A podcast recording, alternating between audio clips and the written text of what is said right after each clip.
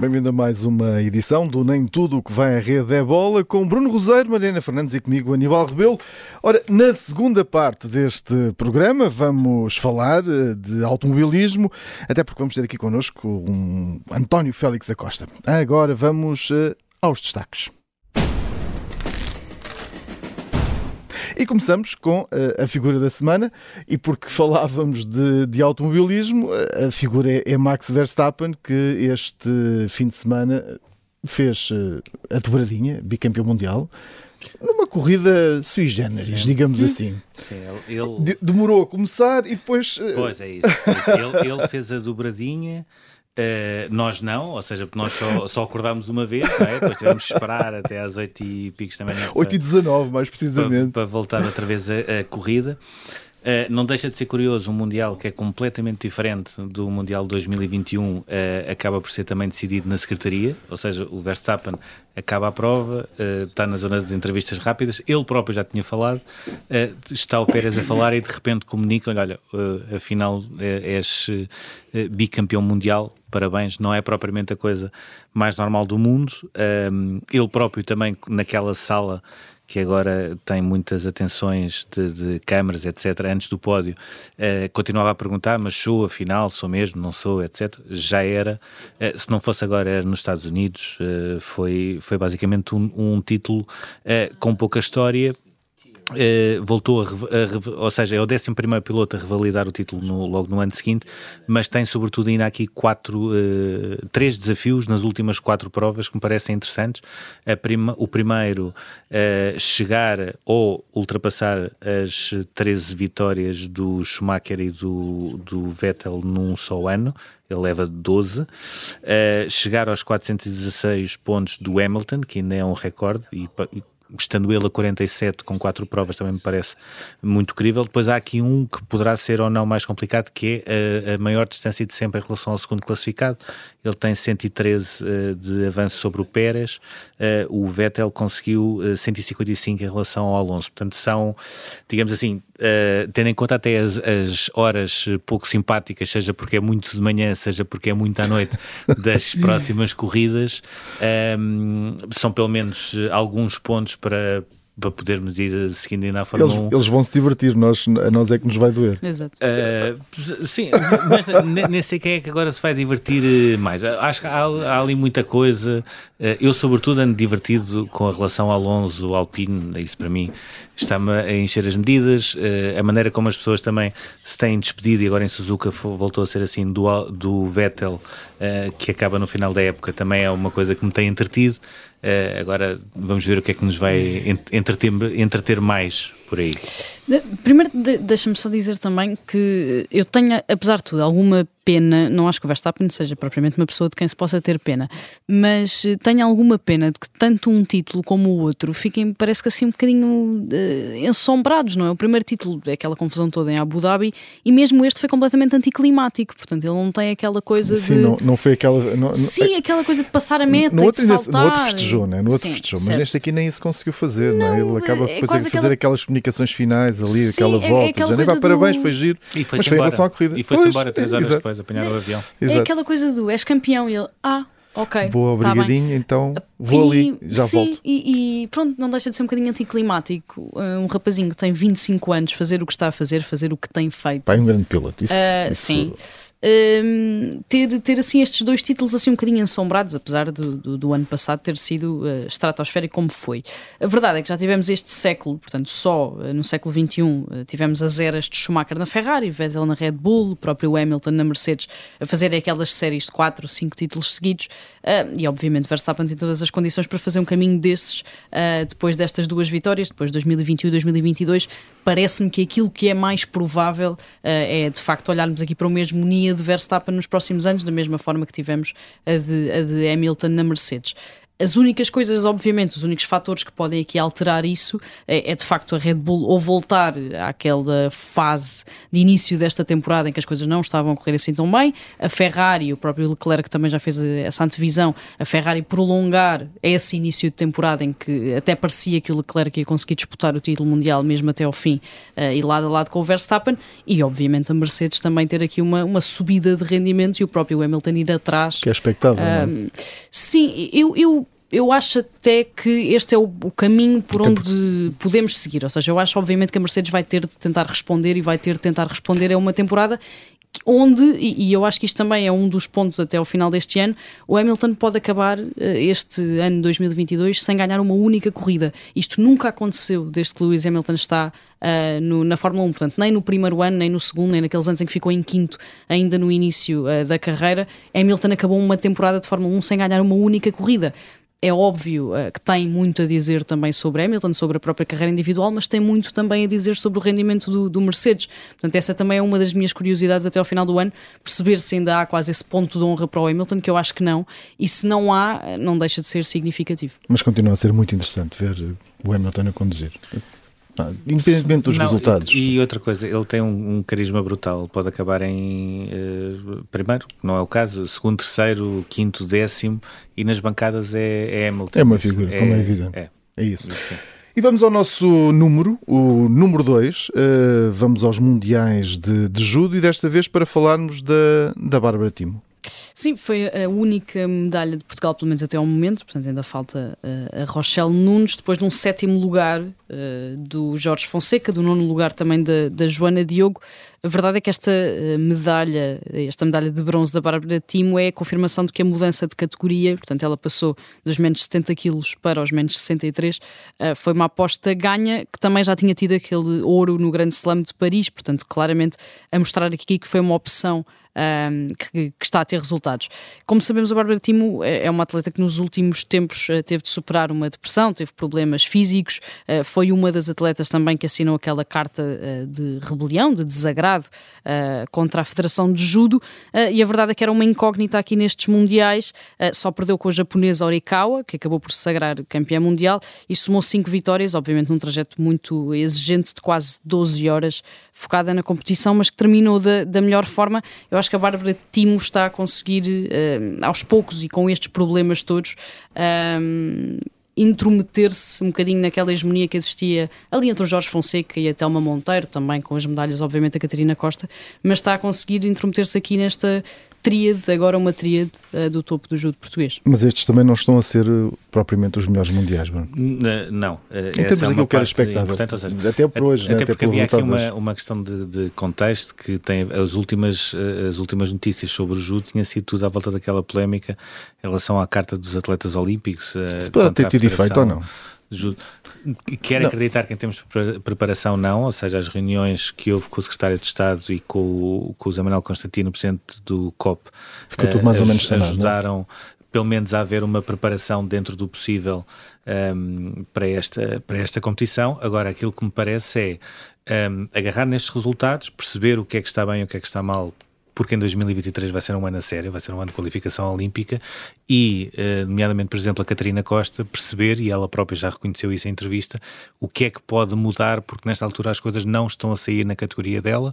Eh, ela, quando falou connosco, eh, tinha, tinha referido isso, ou seja, havia atletas que tinham subido de categoria, mas havia outras novas que estavam a aparecer. Essas novas ehm, têm, têm, têm dado cartas, têm conseguido ehm, vitórias e têm conseguido marcar pontos, e, por exemplo, é um exemplo paradigmático daquilo que ter-se-á de analisar em relação a este Mundial para melhorar uh, para 2023 uh, ser um ano de qualificação olímpica com uh, 7, 8, 9, 10 judocas portuguesas a conseguirem ir a Paris.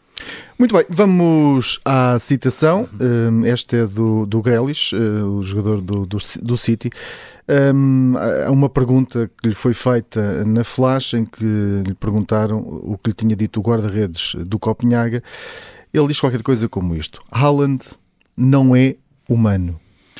Sim, e, em... e, e, não deixa de ser curioso, eh, ainda bem que disseste essa frase, porque uh, estava a, pensar numa coisa que é um, a petição que existia uh, no Reino Unido para ele não jogar na Premier League dizia exatamente isso. Ou seja, o Alan não é humano, ninguém uh, consegue como parar, é um, como é um robô, não pode jogar na Premier League. Pronto, acabaram por tirar essa petição porque já ia quase em 2 milhões de subscritores e mais um bocadinho tinha de ser discutido no Parlamento Europeu, inglês. Eu gostava de ter visto.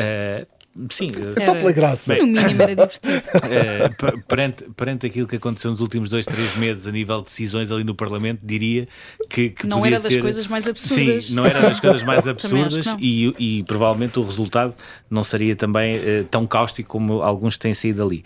Uh, mas, mas de facto, Haaland está, uh, está a fulminar por completo todos os números, ou seja, leva 15 golos em 9 jogos da Premier League, 20 golos em 13 jogos oficiais. Na Liga dos Campeões continua com mais golos do que jogos, contando com Salzburg, Dortmund uh, e City. Um, agora, no meio, disto, no meio disto há uma coisa muito interessante para o City, e acho que se viu agora no jogo com o Southampton, é que cada vez mais as equipas começam a colocar, por exemplo, os dois centrais em cima do Haaland, e cada vez há mais espaço, e havendo uma equipa que tem Phil Foden, uh, Cancelo, De Bruyne, Grealish, Bernardo Silva, uh, o Alan basicamente vai começar a ajudar a que os outros também possam brilhar mais, mas no meio desta confusão toda e quando fazem comparações com o Ronaldo, há aqui um número que eu gostava de deixar que é sempre interessante, que é se o Ronaldo não marcasse mais nenhum golo, e a coisa aconteceu outra vez no domingo e portanto parece-me que até vai ter tendência para continuar, o Alan teria de marcar 43 golos nos, últimos, nos próximos 16 anos para chegar à marca do Ronaldo. Depois, a partir daí, as pessoas façam as contas que quiserem. Eu, eu sou. Achas que é uma motivação para o próprio Ronaldo? A gente já vai falar sobre ele também já a seguir. Não. Eh, não sei. Uh, se, se, perguntares ao Ronaldo, nesta altura, uh, os objetivos dele, ele vai te dizer, não vai dizer que quer ganhar a Liga dos Campeões, não pode, mas vai te dizer que quer ganhar o Mundial, quer ser campeão inglês, quer ganhar o, a Liga Europa e quer ser outra vez bolador. Isso, isso pode ser certeza absoluta. Uh, se ele tem essa capacidade, nós sabemos que isso provavelmente não irá acontecer. Agora, uh, que ele pensa sempre assim, isso nunca vai uh, deixar de acontecer. Eu, eu, acho que aqui em relação ao Alan e mesmo em relação ao, ao Mbappé, um, porque estão sempre os dois assim um bocadinho naquela, naquela senda de, de favoritos à, à bola de ouro. E vão, vão ser, vamos ter aqui a mesma coisa, Ronaldo Messi? Não, não, não, não até porque duvido. Porque é comparável, não é? Nesta, comparável Sim, na perspectiva, toda a gente está a, imagi está a imaginar. Vai perder, vai existir alguma diferença, que é não vamos ter a questão Real Madrid-Barcelona, que foi uma das coisas que motivou muito a, a, a, rivalidade, digamos assim, a rivalidade com muitas aspas sempre, mas a, a rivalidade entre Ronaldo e, e, e Messi, que obviamente foi muito exacerbada por esses anos de, de, Barcelona versus Real Madrid. Eu acho que o grande, um, aqui o grande obstáculo dos dois nesta, nesta relação dos números é a longevidade, porque a questão do, do Messi e do Ronaldo não é terem marcado um, 40 ou 50 golos, é terem marcado 40 ou 50 golos durante muito tempo, durante mais de 10 anos consecutivos. E acho que aqui a grande questão e o grande obstáculo do, do Haaland e do Mbappé será sempre isso, será essa longevidade, ou seja, essa necessidade para chegar lá ou para quebrar esses recordes de ter de estar e de continuar a um nível muito, muito alto durante 10, 11, 12 anos. E acho que em relação ao Haaland tem ainda um handicap que neste caso o Mbappé não tem, que é a questão da seleção nacional, porque a verdade é que um, se o Messi tem a Argentina, se Ronaldo tinha Portugal e neste caso o Mbappé tem França, o Haaland tem a Noruega e por muito que queiramos, a Noruega dificilmente chegará uh, ao patamar das outras três. Portanto, apesar de tudo, acho que será muito complicado uh, chegar aqui a esses números parecidos.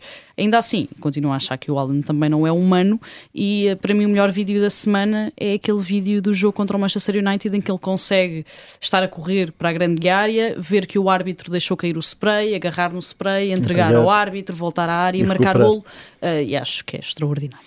Deixa-me só acrescentar, eu acho que o, o é curioso, a Noruega, um, a única coisa que não vai lá chegar ao topo é o futebol Sim, sim. Porque em tudo o resto, uh, onde, eles, onde eles tocam, onde, onde aparece metem, é? alguém, uh, uh, são ótimos. E depois há uma, uma grande diferença que eu acho que este ano está a definir muito bem entre o Alan e o Mbappé. É que o Alan quer marcar golos e quer receber por ser o melhor. E o Mbappé, não, o Mbappé quer, quer dirigir mais, uma equipa. Estou a quer, quer, não, dirigir, dirigir não é uma equipa, é um clube, que é, que é, que é muito pior. E parece-me que o, só por aí se vê a diferença. E normalmente os Alans têm mais sucesso que os Mbappés. Muito bem, vamos ao marco. Aí está, Ronaldo, e esses, esses 700 golos? 700 golos. Uh, e falando em golos, uh, Cristiano Ronaldo atingiu este fim de semana mais esse número redondo, portanto 700 golos por clubes entre Sporting, Manchester United, as duas passagens, Real Madrid e Juventus. Curiosamente, na semana que se assinalavam uh, 20 anos, portanto, primeiro, desde é? 2002, desde o primeiro, aquele golo pelo Sporting contra o Moreirense.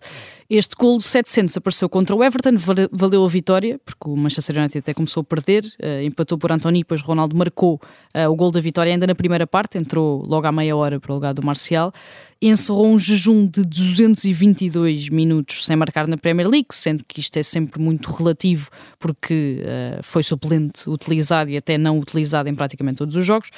Uh, fez o segundo gol da época, depois já ter marcado de grande penalidade ao Sheriff e deu um um bocadinho um pontapé, digamos assim, naquela falta de eficácia que tinha revelado tanto pela Seleção Nacional uh, nos jogos pela Liga das Nações como pelo Manchester United, sendo o exemplo paradigmático aquele lance em que atira ao poste com a baliza quase uh, deserta na quinta-feira contra o Omónia na Liga Europa. E teve direito a celebração no balneário e até elogios do treinador. Uh, sim, mas deixa-me só. A única coisa que eu tenho a acrescentar em relação a tudo aquilo que a Mariana disse bem é: tenho muita pena que o Tenac tenha sido aquele, uh, o mais lacónico a comentar quando podia potenciar tudo e mais alguma coisa, porque ah, ele vai precisar quer, dele. Mas não quer. Ele vai precisar dele, ele não vai ter o Marcial, o Rashford continua muito inconstante a nível de, de marcação de golos. Ele vai mesmo precisar do Ronaldo, teve uma oportunidade e perdeu-a. Vamos à pergunta à espera de resposta.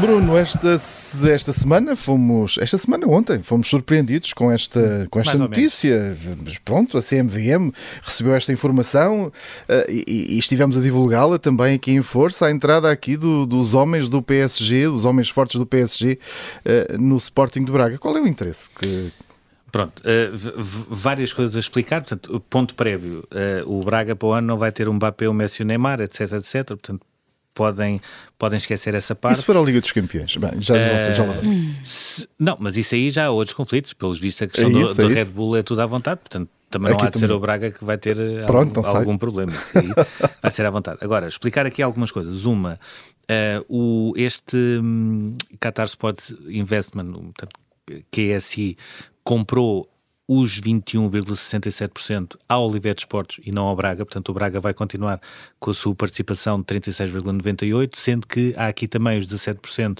da Sundown Investments, que é uma sociedade uh, de investimento uh, sediada em Londres, que tinha comprado esta participação à Câmara Municipal de Braga. Até este é o primeiro ponto. Segundo ponto, o Paris Saint-Germain fez uma avaliação da sociedade do Braga em 90 milhões, mas o, PS, o PSG não, o, o, a, a QSI não pagou 17 milhões, como também foi escrito, uh, por esta percentagem. Portanto, os valores foram diferentes, apesar de tudo, há uma avaliação de 90 milhões de euros em relação à SAD do Braga. E isto aqui tem um ponto interessante que é, quando uh, o QSI comprou o Paris Saint-Germain, o Paris Saint-Germain só estava avaliado em 70 milhões. Eu sei que foi há muito tempo, mas é aqui uma nuance que também me parece interessante. Uh, depois, o que é que conta aqui? Vários pontos. Ser um clube português, ser um clube em crescimento, ser um clube sustentável, ser um clube que tem as contas equilibradas, ser um clube que foi construindo infraestruturas para fazer um desenvolvimento do seu futebol de formação e cada vez mais as equipas do Braga são uh, competitivas e basta ver até os jogadores que levam à seleção. Um, quem é que mediou isto? Antero Henrique, como é óbvio, esteve sempre por trás disto, há mais de um ano que, que andou envolvido nestas negociações. Uh, o Braga vai beneficiar uh, provavelmente com os jogadores, poderá ter alguns jogadores, alguns jovens talentos a rodar, vai beneficiar muito na parte comercial, isso é, é de imagem, né? muito importante. Não, e a, a, capacidade que vai ter de chegar a portas. Ok, trazer, trazer patrocínios. Ou e, seja, antigamente e... os edifícios que via muito longe, agora até têm a porta aberta, é um, é um bocado por aí. E um outro ponto importante que é Falou-se também da questão de Marcelo Rebelo de Sousa ser adepto do Braga, ah, também podia ter ajudado, etc. Não sei se terá ajudado ou não. Sei que de facto o Qatar liga muito a essas partes institucionais. Basta ver o exemplo francês de Emmanuel Macron, que acho que até passa a parte institucional, já, às vezes até é um bocado promíscuo. Uh, mas uh, há aqui um ponto importante que é a centralização dos direitos televisivos. E é aqui que eu gostava de centrar a atenção. No dia em que houver centralização dos direitos televisivos, com aquilo que é hoje o Braga e com o know-how e toda a experiência que, que a SI também vai introduzir na cidade do Braga, parece-me que aí sim o Braga vai ter todas as condições para lutar de igual para igual com os três grandes. Porque a centralização dos direitos televisivos vai ser uma mudança de paradigma total do nosso futebol e o Braga vai estar mais preparado para aproveitar essa mudança. Vamos, eh, já temos aqui connosco o piloto António Félix da Costa. Eh, antes de mais, obrigado por, eh, por esta disponibilidade. Olá, boa tarde, muito obrigado. António, a Porsche vai ser a, a próxima equipa que, que, vai representar, é a quarta eh, no Mundial de Fórmula E. Começou na Aguri e passou depois pela Andretti Motorsports. Nas últimas três temporadas eh, esteve na DS Tecta, onde sagrou campeão eh, da, da, disciplina. Ora, o que, é que, o que é que a Porsche pode trazer de novo para, para a sua carreira e o que é que, o, que, é que o, o António vai, vai levar para a Porsche, que até agora ainda não ganhou nenhum, nenhum troféu nesta, nesta categoria? Exatamente. Bem, uh, antes de mais, obrigado aqui pelo, pelo convite. Um, a Porsche é um, é um desafio novo e eu acho que, enquanto atleta, uh, gosto sempre de, de, às vezes, agarrar estes novos desafios e estas, estas, estas novas, novas fases que, que atravessamos na vida. Uh, a verdade é que a DS deu-me deu muito, foi um, uma equipa muito competitiva, onde, obviamente, conseguimos ganhar um campeonato juntos. mas agora acho que estava na altura de fazer esta mudança e, obviamente, a Porsche é uma equipa, uma marca uh, conhecida nos quatro cantos do mundo e poder, enquanto piloto de corridas, juntar-me a uma marca tão prestigiante é, é um sonho tornado realidade. Há, são poucas as marcas que têm, que têm este efeito Uh, nos pilotos e, e por isso achei que fosse, fosse a altura certa e as nossas, as nossas mentalidades estavam completamente alinhadas e depois é isso também, eu acho que como, como disse bem, a Porsche ainda não, ainda não vingou no Campeonato do Mundo da Fórmula E, ganhou apenas uma corrida, tem alguns pódios, uh, e eu, eu quero, ser, quero ser eu essa chave, essa peça-chave para, para fazer com que esta equipa dê, dê, o próximo passo em frente. Acho que a experiência que trago das minhas outras equipas, uh, podemos começar aqui a desbloquear os próximos níveis de performance e, e tentar então ganhar um campeonato juntos. António, qual é que será a maior aposta uh, neste ano de 2023? Recuperar o título da Fórmula E ou ter equipa e ter estrutura para se manter à frente do Mundial de Resistência, como está a acontecer este ano?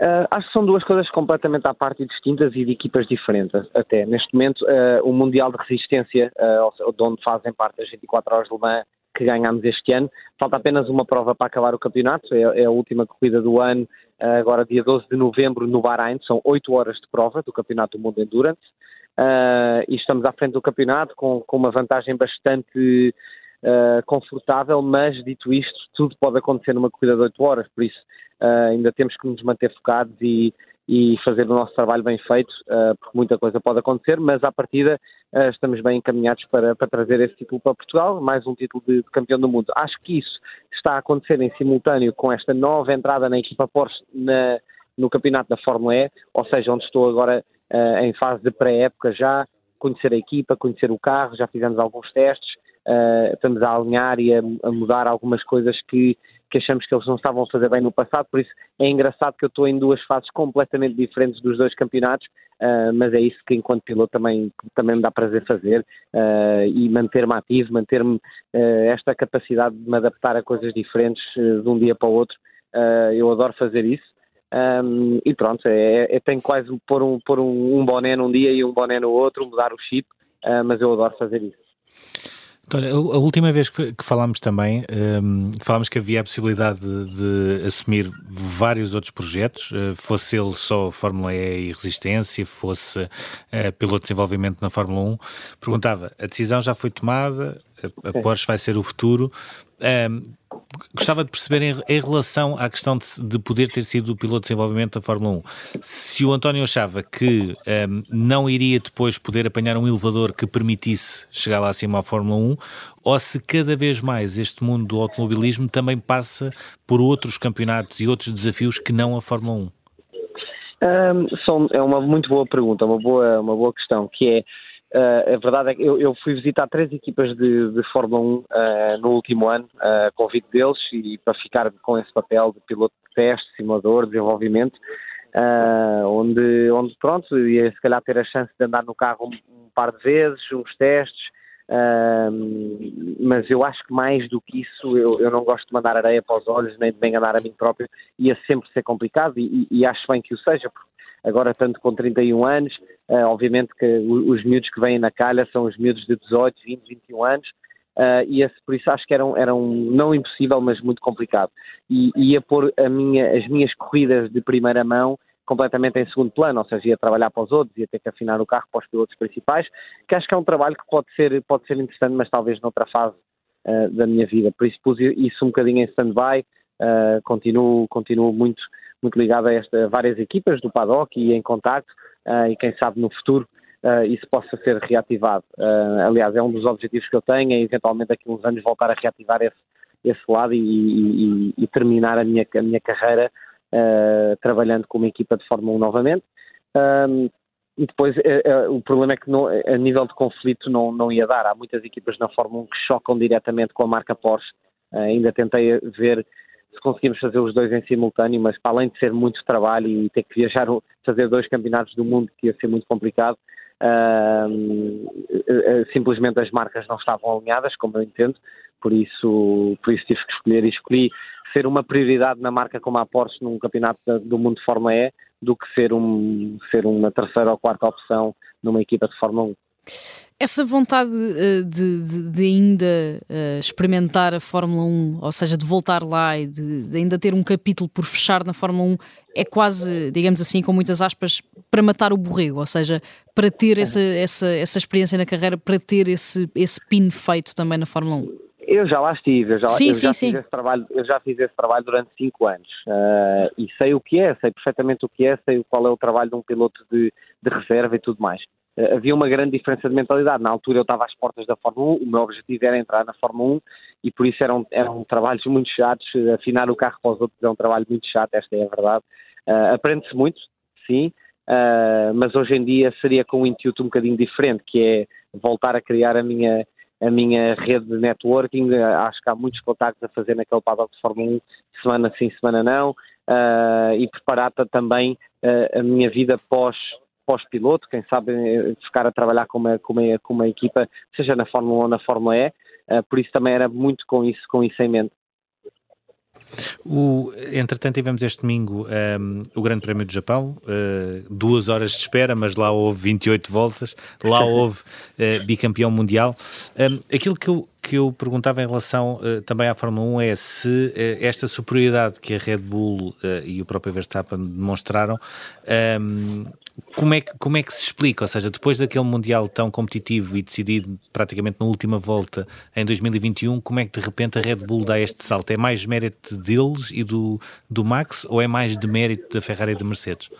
Uh, não, acho que não. Acho que a Mercedes, que sem dúvida foi num, num, caminho, numa direção errada com o setup do carro e com as afinações do carro, e de facto o carro não está a trabalhar como eles, como eles queriam. O que não se esperava, a Mercedes tem sido muito forte, sempre que há uma grande mudança de regras, eles têm sido muito fortes a ser os primeiros e os mais rápidos uh, uh, com, com esse set de novas regras, de novo, de novo regulamento, o que ia acontecer para este ano, por isso esperava-se uma Mercedes forte.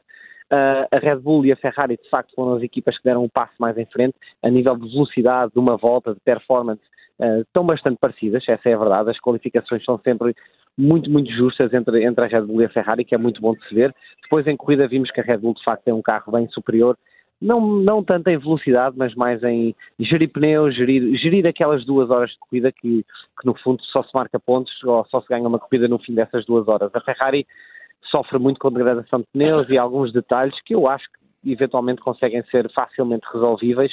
Uh, por isso, isso é um tema, eu acho que vamos ver uma Ferrari competitiva para o ano, a dar um passo em frente, como todas. Uh, obviamente a Red Bull também o vai dar, mas acredito que a Mercedes seja a equipa que mais possa surpreender para o ano. O regulamento não muda muito, por isso acho que vai aproximar toda a gente. Mas vimos também que nestes últimos dias, eh, ontem aliás, saiu a notícia que a Red Bull passou o teto orçamental, o limite do teto orçamental o ano passado, e isso aí traz-lhes algumas vantagens em vários campos, não só no título uh, clamoroso que foi o final do ano passado, naquela última volta, uh, mas também em todo o desenvolvimento do carro para este ano. Por isso vamos ver o que é que a FIA vai fazer com essa informação. Uh, Aparentemente vai ser só uma multa, parece que Exato. o crime compensa. Uh, pois, se for só uma multa, depende. Valeu uma, a pena. Uma multa, uma multa que, lhes, que lhes tire parte do budget do ano que vem, então talvez possa ser uma multa que lhes saia mais cara do que, do que, o, do que a multa em si, mas, mas eu concordo, eu, mas também acho que seria mal Uh, agora, eventualmente, estar-se a tirar campeonatos ou pontos uh, às equipas ou aos pilotos, acho que não é essa a solução. Acho que aqui a, a, grande lição vem para a FIA, que é não podemos demorar seis meses até regular o teto orçamental da época passada, porque senão podemos eventualmente vir ter, vir ter campeonatos decididos seis meses depois do, de, da última volta da época passada. Uh, por isso acho que há aqui um bocadinho afinações de toda a gente a, a serem feitas. O, o, António uh, conhece o Max Verstappen, uh, tem noção também daquilo que, que eu acho que é a ideia que toda a gente tem do piloto, que não tem propriamente um feito fácil, que é uma pessoa bastante ambiciosa. Perguntava-lhe se é fácil trabalhar com o Max Verstappen.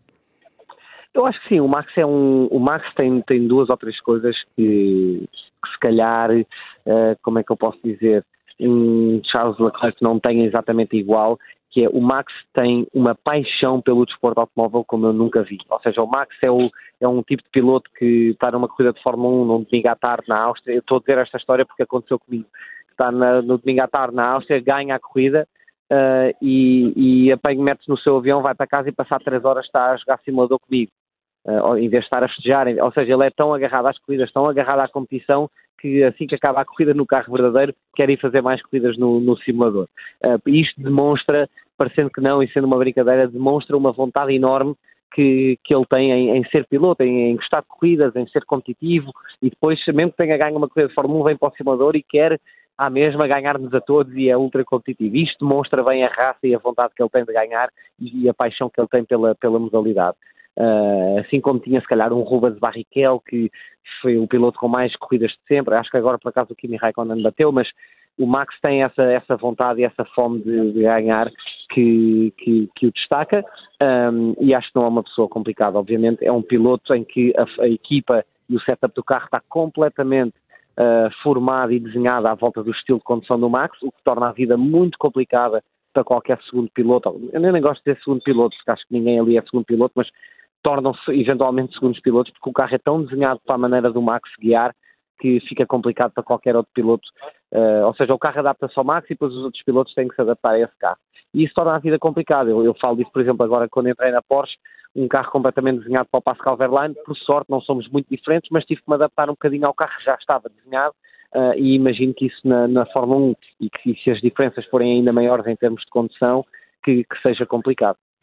O, há aqui um outro ponto que o António também foi falando muito uh, e que tinha a ver com a, com a, a relação que o pai, o, que o pai, o Jos Verstappen, também tinha com o Max. Uh, portanto, desde os oito anos, basicamente, que o pai anda a construir um, o filho como uma máquina para, para poder ganhar. Exatamente. Agora, aquilo que eu perguntava era se, por exemplo, esta corrida no Japão, onde ele aproveitou os treinos de sexta-feira para perceber como é que o carro estava com piso molhado, depois sábado a qualificação já foi feita com piso seco, uh, e de repente faz 28 voltas e ganha mais de 20 segundos em piso molhado, se mostra que de facto ele também é, é muito mais e tem muito mais qualidade de inteligência e instinto do que aquilo que o pai também tentou fomentar desde os 8 anos. Uh, eu acho que não, eu acho que vimos, aliás, vimos a Ferrari a fazer mais voltas à chuva do que a Red Bull, e aliás, Perdemos aqui de repente o António Félix da Costa, ficamos sem uh, ligação. Uh, vamos, vamos aguardar que restabelecer outra vez uh, a chamada ao António Félix da Costa, ele que está a falar aqui connosco sobre, sobre as, as, competições em que ele próprio está. Sim, que ele, ele agora estava a, a explicar aqui uma coisa agora, importante que foi a, é a diferença, ou seja, treinos ele, livres ele de sexta-feira uh, foram feitos em, em, piso molhado, ou seja, estava a, estava a chover. Uh, a Mercedes até acabou a segunda sessão na frente, o Verstappen ficou em terceiro. Uh, ficou Hamilton, Russell, Russell Hamilton, já não me recordo, Verstappen. Uh, qualificação piso seco, uh, corrida piso molhado, e era isso que o António estava a explicar. Ah, e agora já estamos, uh, António, já está aí outra vez connosco? Já, já, já, já, estou, já estou. Já recuperamos outra vez o António Félix da Costa? Eu, eu, eu, estava a dizer que a Ferrari até fez mais voltas do que, do que a, a, Red Bull, por exemplo, e viu Charles Leclerc a despistar-se duas ou três vezes até, por isso eles andavam todos à procura, eles sabiam que a corrida podia eventualmente ser à chuva, e isso aí já vem numa já se faz no simulador, todo todo o plano e o desenho de, do fim de semana, uh, o, dos treinos livres até, até a corrida começar, é feito muito, muito antes. Por isso eu acho que aí está tudo mais ou menos ao mesmo nível. Onde se vê a diferença do Max para os outros é aquelas primeiras duas, três, isso se calhar é mais ao detalhe, as pessoas se calhar não reparam tanto, mas aquelas duas primeiras duas, três voltas, a diferença de risco e de andamento é abismal. E isto torna o Max um piloto muito complicado de se bater assim que há alterações de condições. Ou seja, se está chuva e fica seco, ou se está seco e fica chuva, aquelas primeiras voltas de adaptação, não há ninguém ali que seja tão rápido como o Max a adaptar-se. E é aí onde ele faz um bocadinho a diferença nestes fins de semana com uh, limitações de rodagem e alterações de climatéricas e tudo mais.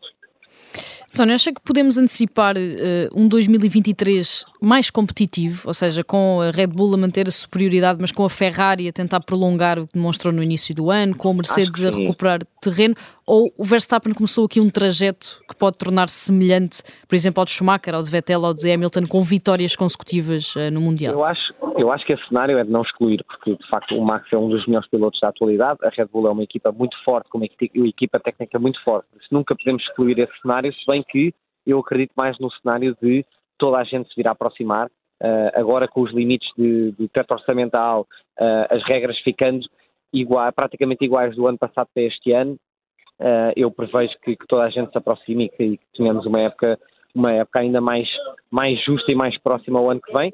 Vimos que a Ferrari a nível competitivo tem sido muito forte este ano, foi apenas muitos erros operacionais que lhes custaram o campeonato. Por isso acho que acho que podemos ver, podemos ver uma Ferrari mais próxima da Red Bull Há aqui também uma nota em relação ao percurso do, do Verstappen. Ele, a primeira, a primeira vez que está em Fórmula 1 um, é na, na, primeira sessão de treinos livres do Grande Prémio do Japão em 2014. Uh, vários pontos aqui que me fizeram logo lembrar o António. Um, era a Toro Rosso, uh, andou a correr no carro que era do Jean-Henrique Verne, que no final da época iria sair para lhe dar lugar. Perguntava se, quando, quando pensa nessas memórias, também pensou no momento uh, em que poderia entrar na Fórmula 1 ou se é uma coisa que já, já não pensa? É, isso ainda, ainda, era a minha altura, sinceramente. Eu, a, minha, a minha entrada tinha que ter sido o ano anterior, quando entrou. Aliás, tinha sido, ter sido dois anos anteriores quando entrou o Kvyat, depois quando entrou o Sainz no ano a seguir, ainda estávamos bastante na calha e muito sinceramente quando entrou o Verstappen já não era bem a minha altura, se bem que eu, eu estava lá, eu era piloto de reserva da, da Red Bull e da Toro Rosso e de testes, e eu estava lá e, e o Vettel fez muita força para, para esse lugar ser, ser para mim, mas olhando bem hoje, eh, ficou muito bem entregue ao Max e, e ainda bem que sim. E, mas olha para trás com alguma nostalgia, ou seja, não teria feito as coisas de outra maneira ou uh, se pudesse não, voltar atrás? Que, eu acho, obviamente é sempre fácil olhar para trás e, e, dizer que tínhamos mudado isto ou aquilo depois das coisas acontecerem, mas na vida isso não é assim que as coisas funcionam. Aliás, eu odeio fazer essa retrospectiva quando olhar para trás e, e ah, devia ter feito isto ou devia ter feito aquilo, acho que é importante tomar, sabermos e estarmos conscientes das decisões que tomamos na altura e, e não, não acredito que tenha feito nenhuma, nenhuma de errado. Uh, talvez algumas coisas mais técnicas de, durante a minha época na Fórmula Renault 3.5, que era a categoria de câmara da Fórmula 1, uh, ah, em, onde em vez de ganhar 5 corridas, se calhar só ganhei 3 e talvez só aí é que poderia ter alterado um bocadinho a mentalidade dos meus chefes mas eu acho que não foi uma. uma a, a, não entrada na Fórmula 1 não se deveu a resultados e mais a, a outros temas políticos. Uh, e pronto, eu vivo muito bem com, com tudo o que se passou uh, a nível psicológico. Na altura, sim, foi duro, hoje em dia vivo muito bem com isso. Tenho uma carreira, felizmente, que, que me deixa continuar a competir ao mais alto nível contra dos melhores pilotos do mundo, uh, por marcas que são conhecidas mundialmente, por isso não, não posso queixar. Obrigado, António Félix da Costa, por uh, estar obrigado. aqui connosco. Uh, melhor sorte agora no Bahrein para, uh, para o Mundial de Resistência e depois para a estreia com, com a Porsche no, em janeiro, também na, na Fórmula E, nova equipa de, de António Félix da Costa. Termina agora este Nem Tudo o que vai à rede é bola. Daqui a pouco pode ser ouvido, ouvido em podcast em observador.pt.